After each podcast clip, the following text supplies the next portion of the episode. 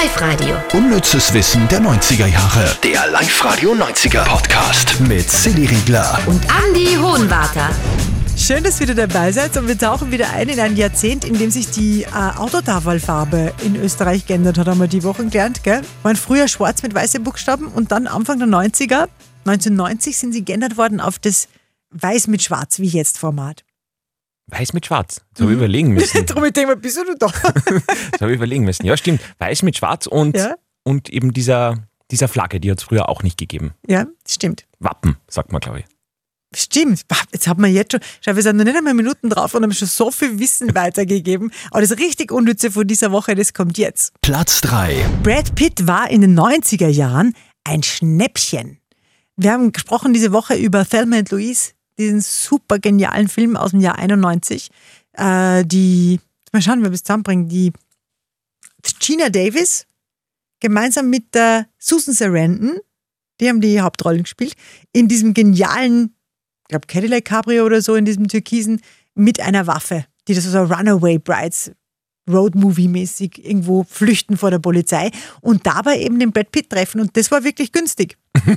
Brad Pitt war damals noch völlig unbekannt, war sein erster großer Kinoauftritt quasi. Er hat dazu einen Toyboy Cowboy gespielt, hast du gesagt, gell? ja. Toyboy Cowboy ist ein schönes Wort, finde ich. Der eben zu den zwei genannten Damen ins Auto gestiegen ist. Fünf Männer waren in der letzten Auswahl für diese Rolle beim Casting. Irgendwann ist dann Brad Pitt hereingekommen. Schauspielerin Gina Davis hat vollkommen den Faden verloren, ihren gesamten Text vergessen, weil der so fesch war, ja. Und darum haben die gleich gemerkt, aha, den müssen wir nehmen, der kriegt die Rolle fix. Und äh, er hat sich damals tatsächlich auch gegen George Clooney durchgesetzt, der war auch bei diesen letzten fünf mit dabei.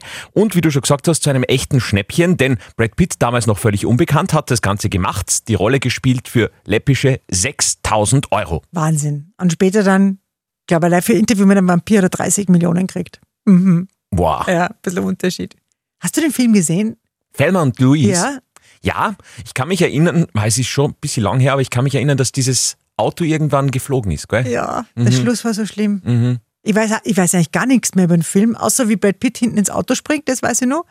Dass er mit der, der Gina Davis schmust und dass am Schluss, dass sie sich dann nochmal anschauen und ich glaube an den Händen nehmen die zwei und mit dem Auto über die Klippe fahren. Ah. Das nimmt mich mit. Ich brauche Ablenkung mit Platz zwei. Platz 2. Und da sind wir jetzt bei einer legendären deutschen Band, die Ärzte. Was ich echt nicht am Schirm gehabt habe, ist, dass sich die Ärzte Ende der 80er getrennt haben und dann 93 wieder vereint. Und das wirklich mit einer legendären Zeitungsanzeige, die an Bescheidenheit kaum zu äh, überbieten ist. Ja, da ist gestanden, beste Band der Welt sucht Plattenfirma. Das war die Anzeige, die 1993 äh, im Magazin Musikmarkt äh, veröffentlicht worden ist und damit sind sie dann richtig groß durchgestartet. 1998 hatten sie ja dann ihren allergrößten Hit Nummer 1 mit äh, Ein Schwein namens Männer. Ein Schwein namens Männer? Mhm, Männer sind Schweine. Ja, das heißt aber, Männer sind Schweine, nicht ein Schwein namens Männer. Nein, der Was? Titel heißt so, ja. Mach mich fertig. Darf ich das googeln? Also nicht, dass ich da nicht, nicht, dass ich da nicht glaube, aber das heißt ein Schwein namens Männer? Ja, Moment. Ärzte, Männer, ich google es gerne mal richtig. Männer sind Schweine. Männer sind Schweine bezeichnen Lied der Ärzte. Andi, nein. die Ärzte Männer sind Schweine Lyrics. Männer sind Schweine Songtext von Ja, weil es ja viele Menschen gibt, die unwissend sind, genauso wie du, und So das falsch äh, im Google eingeben. so wie im Amazon.de entdecken Sie die Single Männer sind Schweine der Ärzte oder Wikipedia Männer sind Schweine. Nein. Andi, ich fürchte.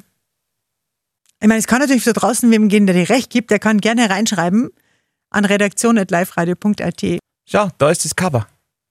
Also da haben wir jetzt auch ein Thema aufgerissen, du.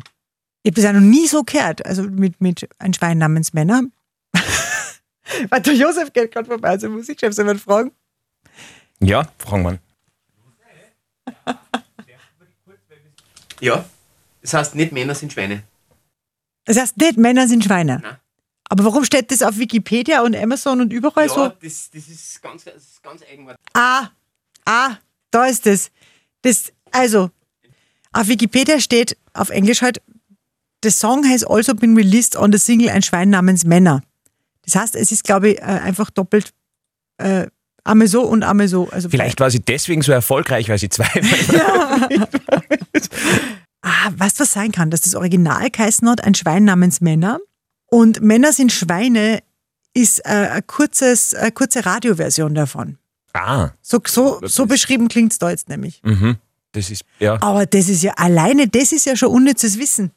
Also, was die man? das weiß niemand, also nur ihr, Ja, ja, ja, genau. falls ihr es jetzt irgendwie verstanden habt. Falls nur wer nicht auf Stopp drückt hat.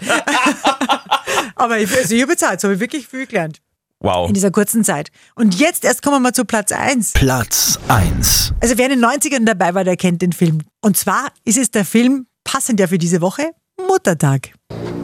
Ich sag's gleich bitte, ich war's nicht, ja? Das muss man sich mal vorstellen. Der ist 93 rausgekommen und ich glaube, seitdem läuft der auch immer am 2. Mai-Wochenende, wenn Muttertag ist. Der ist so kultig.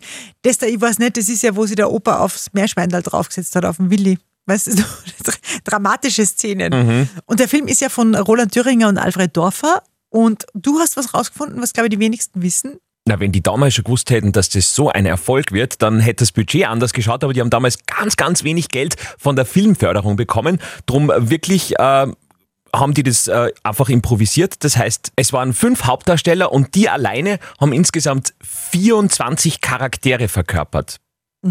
Falls ihr so wie ich gedacht habt, äh, dass der Opa irgendwie komisch ausschaut, das, das war der Thüringer. Ja, damals als Opa. Und der Dorfer vielleicht als Meerschwein. Wer weiß, wer weiß, was, wie das alles aufgeteilt worden ist. Aber es sind richtig spannende Infos. Und ich bin noch immer bei den Ärzten komplett platt. Gell? Mhm. Vielleicht können wir das irgendwo einreichen und bekommen wir mal eine Förderung. Irgendein Unnütze wird schon. Und können wir unnütze Förderung haben, bitte? Aber was ihr auf alle Fälle kriegt, ist eine neue Folge Unnützes Wissen Podcast. Und zwar nächste Woche um die gleiche Zeit.